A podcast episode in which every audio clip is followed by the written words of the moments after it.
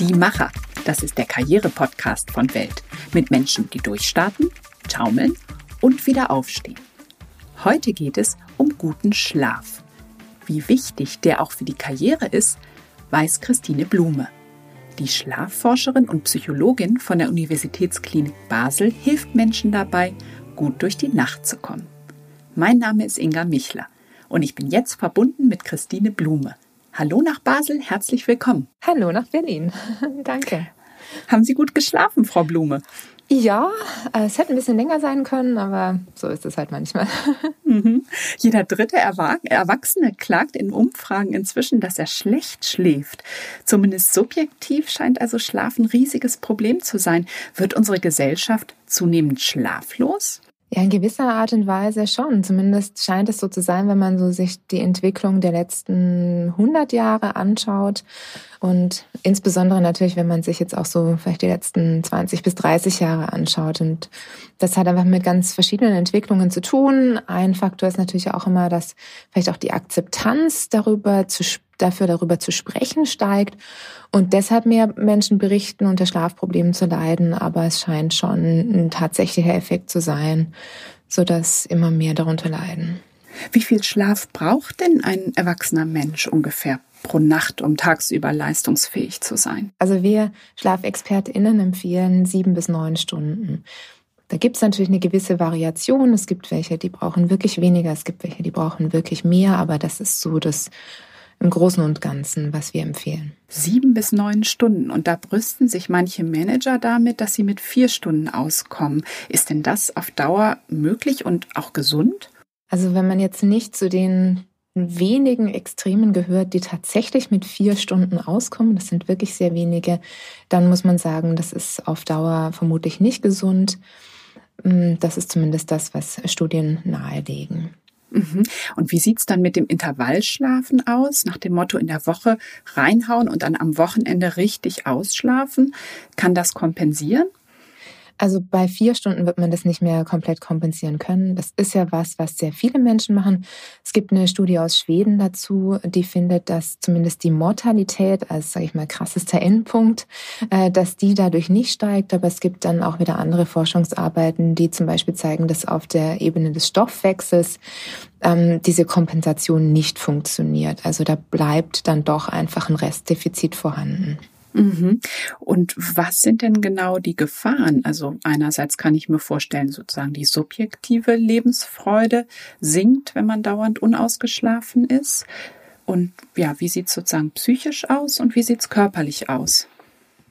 Also psychisch wissen wir einfach, dass äh, Schlaf und Schlafmangel auch insbesondere ähm, in ganz starkem Zusammenhang steht mit ähm, der Entwicklung von psychischen Erkrankungen, allen voran auch ähm, der Depression. Das ist sicher eine bidirektionale Verbindung, also da gibt es äh, in, in beide Richtungen Effekte. Ähm, aber der Schlaf ist da fast immer auch ähm, daran beteiligt.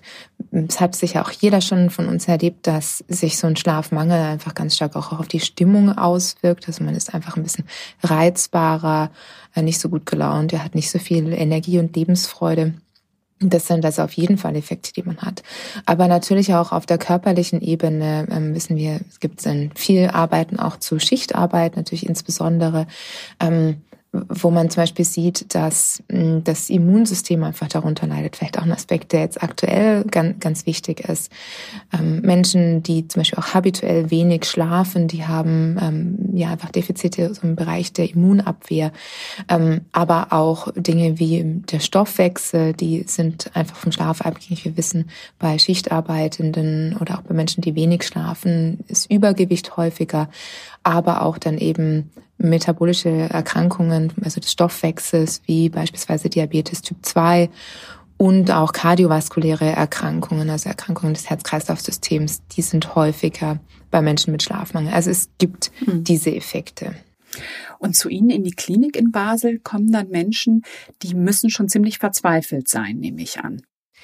Ja, natürlich, also mm, der Leidensdruck ist da dann einfach natürlich schon relativ hoch. Die sind natürlich meistens erst mit dem Hausarzt, das ist auch wichtig, das ist der erste Ansprechpartner, die erste Ansprechpartnerin bei Schlafproblemen und ähm, in dem Fall, wenn, wenn die dann eben auch einfach nicht mehr weiterhelfen können, dann schicken die natürlich die Patientinnen und Patienten mhm. zu uns. Vielleicht können wir mal ein bisschen abklopfen, was ist noch normal? Das fragt man sich ja vielleicht oder fragen sich vielleicht auch viele Zuhörerinnen und Zuhörer. Also niemand legt sich nämlich an ins Bett und ist zwei Sekunden später eingeschlafen. Mhm. Wie viel Zeit würden Sie sagen, ist denn normal, um in den Schlaf zu kommen? Also man sagt so, Daumenregel sind so ungefähr 20 Minuten. Aber das ist jetzt auch nicht, also wenn jetzt jemand 23 Minuten braucht, da muss man jetzt nicht in Panik ausbrechen. Das finde ich auch ganz wichtig zu sagen, sondern es kommt einfach darauf an, ob jemand das Gefühl hat, dass er oder sie schlecht schläft und dann eben auch darunter leidet. Also der Leidensdruck einer Person, der ist ausschlaggebend dafür, ob jetzt etwas behandlungsbedürftig ist oder nicht. Mhm. Und wie sieht's mit dem nächtlichen Aufwachen aus? Darüber klagen ja auch viele Menschen. Ist denn das nicht zu einem gewissen Grad auch normal, dass man weniger starke Schlafphasen hat und zwischendurch nochmal leicht erwacht? Ja, auch das ist normal. Ähm, wir wachen tatsächlich sogar 20 bis 30 Mal in der Nacht eigentlich auf. Also auch ganz gesunde Schläferinnen und Schläfer. Das überrascht immer viele. Es geht da mehr um die Erinnerung an dieses Aufwachen. Also das nächtliche Aufwachen wird dann belastend, wenn ich eine Erinnerung dann daran habe, eine Erinnerung daran, dass ich mehrmals aufgewacht bin und vor allem auch eine Erinnerung daran, dass ich es vielleicht nicht geschafft habe, direkt wieder einzuschlafen. Hm, das ist dieses berühmte, ich höre die Kirchturmuhr läuten und schon wieder eine Stunde vergangen und ich kann immer noch nicht ähm, wieder einschlafen. Ja, und wann wird das sozusagen wirklich zur Gefahr für die Gesundheit? Sind es, können es Phasen geben, wo man sagt, na ja, gut, ähm, kleines Kind äh, nach der Geburt, beide Eltern stehen ohnehin viel auf, ähm, da ist man vielleicht etwas rastloser, das vergeht wieder. Und wann würden Sie sagen, ui, jetzt braucht's Hilfe? Wir haben dafür natürlich auch bestimmte Kriterien. Ich glaube, es ist erstmal wichtig zu sagen, ähm, dass so gewisse Schwankungen einfach normal sind und der Schlaf ist natürlich auch immer nur ein Faktor. Also man muss jetzt nicht Angst haben, dass man jetzt aufgrund von Schlafproblemen demnächst einen Herzinfarkt entwickelt oder so, sondern man darf da durchaus auch, auch mit einer gewissen Entspanntheit irgendwie reingehen. Also da spielen noch andere Faktoren eine Rolle. Für uns ist es so, dass jetzt, wenn es um die Insomnie geht, da ist es so, dass einfach diese Symptome für einen gewissen Zeitraum, drei Monate sagt man, vorhanden sein müssen und auch mit einer gewissen Regelmäßigkeit, also mindestens drei Tagen oder Nächten die Woche, so dass ähm, so ganz kurzfristige Schlafstörungen, die einfach auch jeder von uns mal hat, insbesondere beispielsweise in stressigen beruflichen Phasen, die fallen dann nicht sofort unter eine Insomnie und haben nicht sofort Krankheitswert. Und da geht man davon aus, das normalisiert sich wieder. Beim kleinen Kind ist es natürlich jetzt etwas länger. Allerdings denke ich auch da, also die Natur wird uns schon so irgendwie ausgestattet haben, dass wir damit zurechtkommen. Mhm. Und kann man Aber das, auch da der subjektive Leidensdruck, der ist einfach ausschlaggebend. Kann man das denn üben, weil Sie eben sagten, stressige Zeiten im Beruf, da geht ja jeder mal durch. Kann man lernen und üben, die Probleme von der Arbeit nicht mit ins Bett zu nehmen? Ja, da gibt's natürlich ähm, Techniken und das ist, hm, also Stress muss man sagen, oder auch insbesondere beruflicher Stress natürlich, das ist einer der Hauptfaktoren, die äh, Patientinnen und Patienten dann auch eben zum Arzt oder zu uns bringen. Was wir natürlich empfehlen, ist beispielsweise, dass man sich mit Entspannungsübungen hm, beschäftigt, auch untertags vielleicht schon. Gibt ja da auch mittlerweile viele Apps, da kann man auch so in Richtung Meditation schauen.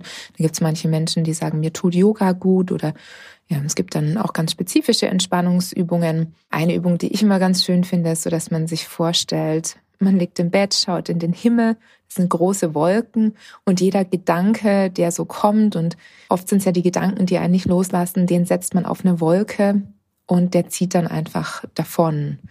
Dann erreicht man manchmal, dass sich so dieses äh, Gedankenkarussell schon von sich aus beruhigt. Hm, also Meditation hilft. Gibt es andere Rezepte, die Sie an die Hand geben können?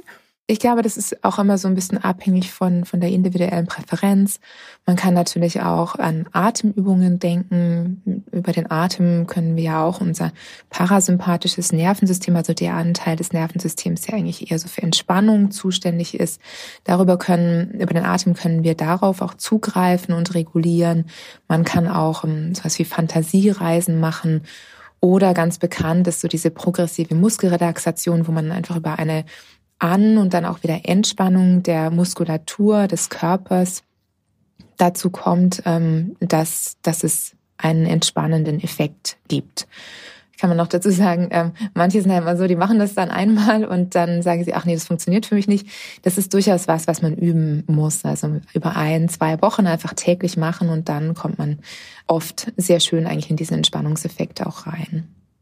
Mhm. Wie sieht's aus sozusagen mit dem Ort Bett. Da habe ich auch Sachen von Ihnen gelesen, wo Sie sagen, man muss zumindest das Bett frei halten von anderen Aktivitäten wie Arbeiten, äh, Lesen und so weiter. Genau, ähm, also so unser Spruch ist immer, äh, das Bett ist nur für zwei Dinge da, zum Schlafen und zum Miteinander schlafen. Und das äh, kommt eigentlich so ein bisschen aus der verhaltenstherapeutischen Ecke, wo wir eben davon ausgehen, das Bett ist ein Ort der Ruhe und Entspannung und durch die Assoziation von Bett und Schlafen wird an sich schon so Schlafverhalten getriggert. Also wir entspannen uns und wir schlafen dann eben ein.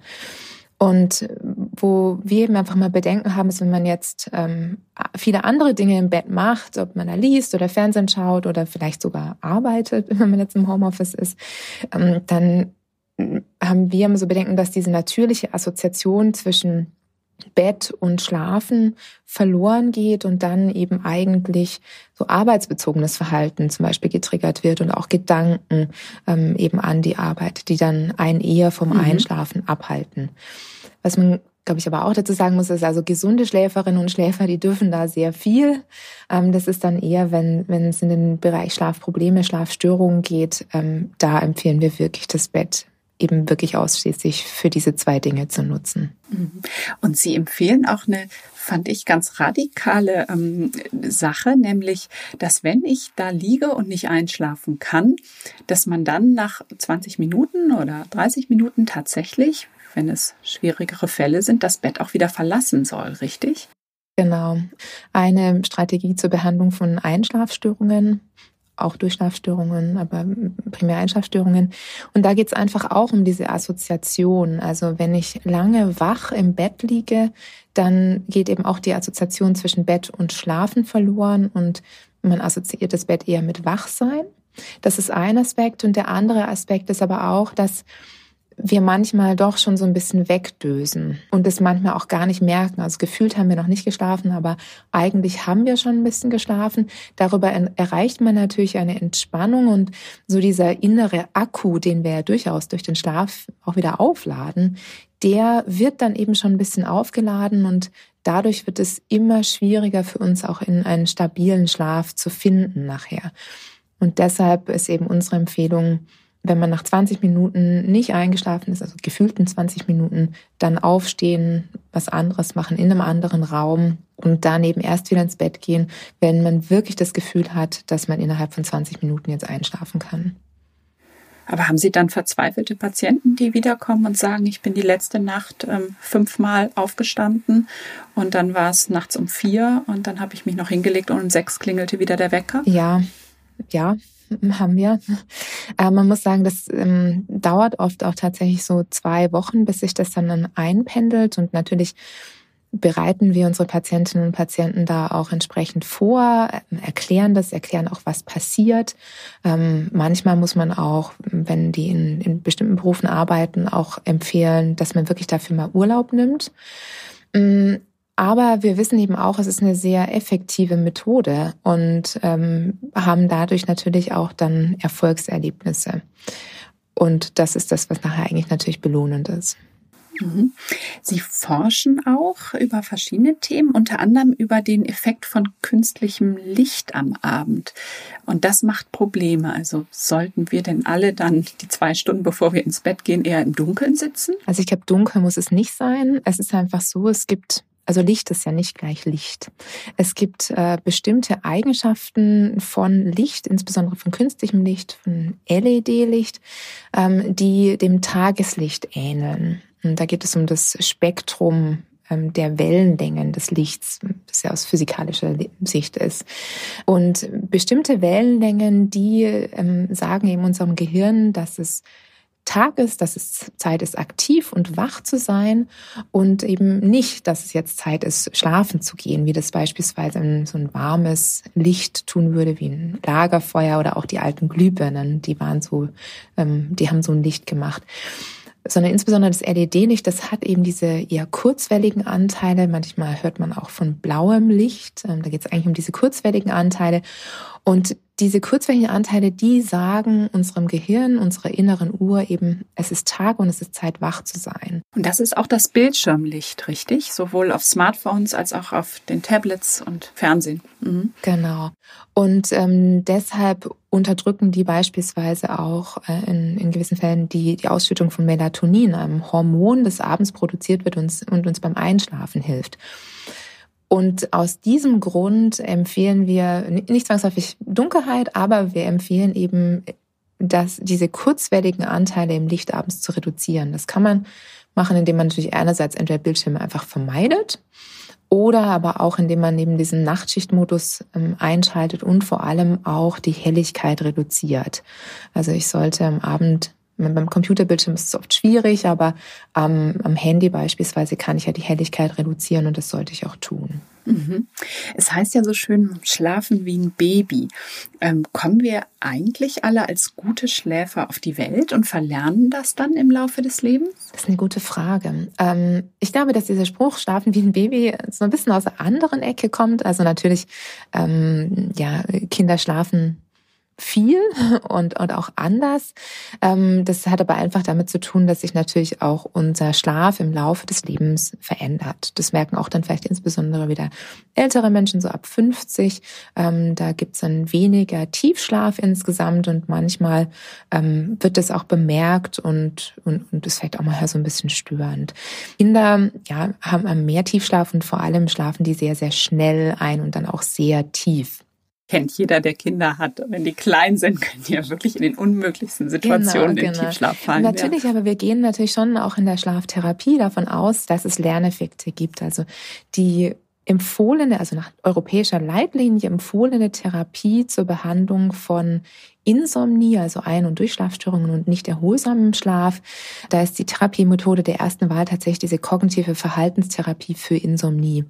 Und wenn wir jetzt das Wort Verhaltenstherapie hören, dann geht es um das Verhalten. Und es geht darum, dass wir natürlich davon ausgehen, dass jemand das gute Schlafen verlernt hat und deshalb aber auch wieder erlernen kann.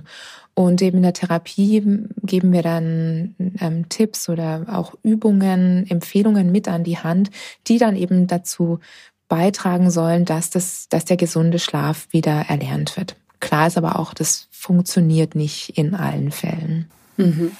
Also ein, ein, wichtiger Aspekt ist dann sicherlich die moderne Arbeitswelt wieder ein bisschen zurückzuschieben und einzugrenzen. Also dauernde Erreichbarkeit, Handys hatten Sie schon gesagt, im Schlafzimmer. Ähm, ich kann mir vorstellen, dass in den Zeiten des Homeoffice aktuell das mhm. sogar noch ein bisschen schwieriger ja, wird, oder? Ähm, das liegt einfach daran, dass natürlich im Homeoffice so die, der, der, das Schlafen und das Arbeiten nicht mehr so gut getrennt sind. Das ist sicher ein Aspekt. Also dass einfach so diese Abgrenzung von der Arbeit, ähm, beispielsweise auf dem Weg von der Arbeit nach Hause, ähm, dass das einfach fehlt. Vielleicht auch, dass wir doch abends dann noch mal länger arbeiten, weil wir halt nicht mehr noch nach Hause müssen, sondern wir sind ja schon zu Hause. Und es gibt aber auch dann noch weitere Aspekte, die da mit, mit reinspielen, neben dieser vermutlich in vielen Fällen mangelnden Abgrenzung. Und das ist zum Beispiel auch wiederum das Tageslicht. Also auch da haben wir wieder diesen Lichtaspekt. Wir pendeln nicht mehr, wir haben keinen Arbeitsweg mehr, ob das mit dem Fahrrad ist oder zu Fuß oder wie auch immer. Und äh, bewegen uns weniger, bewegen uns weniger unter freiem Himmel und das ist natürlich sind zwei Aspekte, wo wir eben auch eigentlich wissen, ähm, die sind wichtig für den Schlaf. Also körperliche Bewegung, aber auch ausreichend Tageslicht. Und das ist eben Licht unter freiem Himmel. Und gleichzeitig, das fand ich auf eine Art paradox, haben Sie in einer aktuellen Studie festgestellt, dass ähm, in Corona-Zeiten die Menschen sogar zum Teil wieder ein bisschen besser schlafen. Vielleicht, ja, weil Corona uns sozusagen den Stecker gezogen hat und zumindest den sozialen Stress, der von dem normalen Schlafrhythmus abhält, ähm, dann genau, genau. Hat. Also was wir gefunden haben ähm, in unserer Studie war eben, dass so die, dass die Menschen eigentlich eher wieder entsprechend ihrer inneren biologischen Signale, die der Körper eben sendet, schlafen und weniger entsprechend der externen oder sozialen Faktoren, wie beispielsweise natürlich Arbeitszeiten oder auch Schulanfangszeiten. Und dadurch schlafen die Leute tatsächlich auch ähm, zumindest an Arbeitstagen, die gehen etwas später schlafen und schlafen aber morgens dann auch länger. Und darüber natürlich auch insgesamt in, in Summe länger. Das ist natürlich ein spannender Aspekt, wo man sagen muss, naja, also aus der Perspektive ist das Homeoffice eigentlich gut für den Schlaf. Ein anderer Aspekt war natürlich aber, das hatten Sie jetzt auch gerade angesprochen, dass so in der Gesamtstichprobe hat die Schlafqualität leicht nachgelassen, also die selbstberichtete Schlafqualität. Und das ist auch jetzt etwas, was andere Studien finden. Und das scheint eben eher mit den Belastungen auch zu tun zu haben, die dann Corona natürlich auch mit sich gebracht hat. Ob das jetzt finanzielle Sorgen sind oder allgemein, das ist für uns alle natürlich eine Situation, die noch nie so da war. Und aber auch ganz spannend äh, bezüglich diesem Steckerziehen. Es gibt jetzt auch eine aktuelle Studie aus den Niederlanden und die haben tatsächlich gefunden, dass ähm, Patientinnen und Patienten, die vor der Pandemie schlecht geschlafen haben, dass die eigentlich dann in der Pandemie besser geschlafen haben. Verrückt, dieses Gefühl, mit allen in einem Boot zu sein, ein bisschen, oder was spielt da rein? Ja, und ich glaube, dass, dass da schon auch ein Aspekt eben dieses ist. Wir wurden alle irgendwie aus dem Hamsterrad rausgeworfen. Also ich zumindest. Da plötzlich keine Dienstreisen mehr, irgendwie weniger Meetings, ganz viele Sachen, die in Präsenz stattfinden mussten, natürlich abgesagt ja, viel weniger soziale Verpflichtungen oder Aktivitäten. Und das kann natürlich auch in gewisser Weise dann zu einer Entspannung führen und, und dadurch auch den Schlaf letztlich verbessern. Hm, das ist interessant. Sie sprachen eben die innere Uhr an. Da würde ich gerne wissen, haben denn alle Menschen eine gleiche innere Uhr oder gibt es die wirklich, die Lerchen und die Eulen, also die Frühaufsteher und nachtaktiven Menschen? Ja, also natürlich alle Menschen haben eine innere Uhr, aber wir sind alle Individuen und ähm, das Schöne ist eigentlich, dass wir nicht alle gleich sind und das ist tatsächlich auch bei der inneren Uhr so. Und ähm, genau, das ist äh, tatsächlich auch äh, genetisch bedingt, also das hat wirklich eine, eine astreine biologische Basis. Es gibt sie, die Lerchen und die Eulen. Und ähm, ja, die eben einfach eine, manche, also die Lerchen, die haben einfach eine Präferenz für ein früheres Schlaffenster, gehen gerne früher schlafen, stehen aber auch früher auf. Und die Eulen, die haben eben eine innere Präferenz für ein späteres Schlaffenster, also später schlafen gehen und später aufstehen. Aber wie geht denn das zusammen mit dem äh, Tageslicht? Also wenn ich äh, Teenager zu Hause habe, die am liebsten bis mittags im Bett liegen, den äh, sage ich doch dann irgendwann, Mensch, gleich geht die Sonne schon wieder unter im Winter, raus da. Da gibt's tatsächlich eine Interaktion, ja. Also man geht schon davon aus, dass die, dass die Eulen auch deshalb irgendwie Eulen sind oder sich selber mehr zu Eulen machen, weil sie zum Beispiel am Morgen sehr wenig Tageslicht eigentlich bekommen. Und Tageslicht am Morgen würde dazu führen, dass wir abends früher ins Bett gehen, während Tageslicht später, genauso eben wie das Handylicht dann beispielsweise am Abend auch, das führt dazu, dass sich die innere Uhr nach hinten verschiebt und wir eben später ins Bett gehen. Und dadurch werden die, die Chronotypen, die eigentlich eine genetische Basis haben, über das Tageslicht auch wiederum stabilisiert oder vielleicht sogar noch verstärkt, ja. Wir müssen aber auch sagen, also die meisten von uns, die sind jetzt keine extremen Eulen oder extremen Lerchen sondern äh, die allermeisten von uns, die sind so sogenannte Mischtypen oder Normaltypen, ähm, die halt irgendwo zwischen elf und eins gerne ins Bett gehen, wenn sie am nächsten Morgen jetzt nicht äh, aufstehen müssen und arbeiten müssen und dann irgendwo zwischen sieben und neun auch aufstehen. Hm. Ich würde gerne noch mal ein bisschen auf die Folgen schauen von einer größeren Schlaflosigkeit für unsere Gesellschaft oder für ganze Unternehmen und noch mal auf Manager blicken, die eben sagen, sie kommen mit furchtbar wenig Schlaf aus. In manchen Unternehmen ist es ja auch geradezu mhm. ein Ritus, Nächte dann durchzuarbeiten, bestimmten Beratungen und so weiter.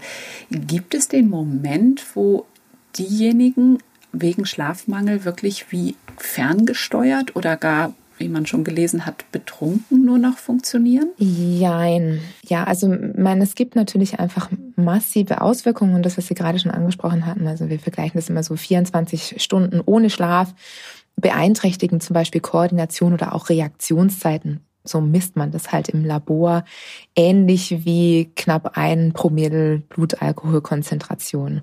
Und ähm, das ist natürlich schon eine Hausnummer. Aber auch schon geringerer Schlafmangel führt beispielsweise dazu, dass wir langsamer werden, unaufmerksamer und unser Denken eigentlich weniger flexibel wird und wir uns auch schlechter auf so sich, sich verändernde Situationen einstellen können. Werden auch bei Entscheidungen risikofreudiger und machen uns weniger Sorgen um negative Konsequenzen dieser Entscheidungen. Und da muss ich schon sagen, also da weiß ich jetzt nicht, ob ähm, das nicht tatsächlich eigentlich eher Dinge sind, die ich, wenn ich jetzt Managerin wäre, äh, vermeiden wollte. Weil ich glaube schon, dass es auch zu schlechteren Entscheidungen führen kann. Mhm. Wie sieht's denn mit Aggressivität aus? Also mich persönlich, wenn ich unausgeschlafen bin, macht das auch aggressiv das hängt einfach mit der emotionalen Stabilität zusammen. Also wir haben einfach weniger Ressourcen, um uns selbst zu regulieren. Und auch ich kenne das, also ob ich jetzt aggressiv wäre oder, oder einfach reizbar und vielleicht auch mal ein bisschen ungehalten. Das sind durchaus Konsequenzen äh, von, von Schlafmangel. Und meine, ja, die sind dann vielleicht auch nicht unbedingt wünschenswert, äh, so, so im Manager-Kontext, ja. Ja, also muss man befürchten, dass an Börsen ähm, Investmentbanker oder Top-Berater zum Teil wie mit 1,0 Promille leicht reizbar und wahnsinnig risikofreudig durch die Tage taumeln. Ja, also ich meine, die, die werden wahrscheinlich auch irgendwie ihre Kompensationsstrategien haben, äh, ob das jetzt der Kaffee ist oder doch das einfach dann das Wochenende wirklich durchschlafen und, und Schlaf nachholen. Aber in gewisser Art und Weise ja. Und der Kaffee würde helfen? Der Kaffee, der hilft äh, schon in gewisser Art und Weise. Ähm, es ist so, dass wenn wir äh, wach sind, dann sammeln sich ja auch bestimmte Stoffwechselprodukte einfach im Gehirn an, so Abfallprodukte.